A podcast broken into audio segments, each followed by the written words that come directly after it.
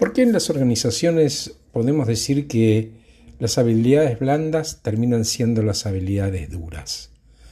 Porque son los colaboradores con fuertes habilidades sociales quienes contribuyen a crear un ambiente de trabajo positivo.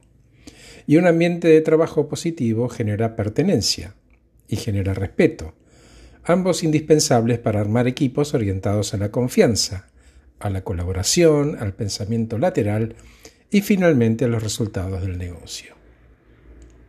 Puedo ayudar a las personas a superarse respetándolas, haciéndolas sentir valoradas, apreciadas y escuchadas, o puedo detener su crecimiento haciéndolas sentir miserables, ofendidas, ignoradas o que no pertenecen. Llegado ese punto, las personas se protegen, encerrándose, dejando de compartir, dejando de ofrecer y de pedir. Los equipos expuestos a la falta de respeto y al maltrato son mucho más reacios a compartir información y a pedirle ayuda a sus compañeros. Al final del día son equipos muchísimo más vulnerables. Ser tratados con respeto forma parte del reconocimiento que todos queremos. Las personas que se sienten respetadas están más sanas, prestan más atención, son más propensas a permanecer en sus organizaciones y están mucho más comprometidas.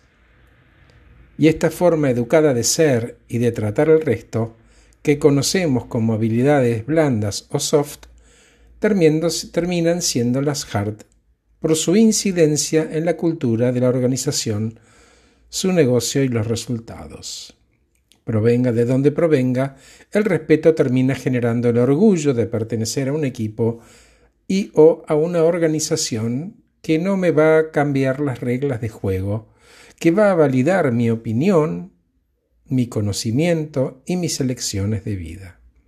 Y la pertenencia a esa cultura de respeto estimula, créanme, y genera resultados al negocio.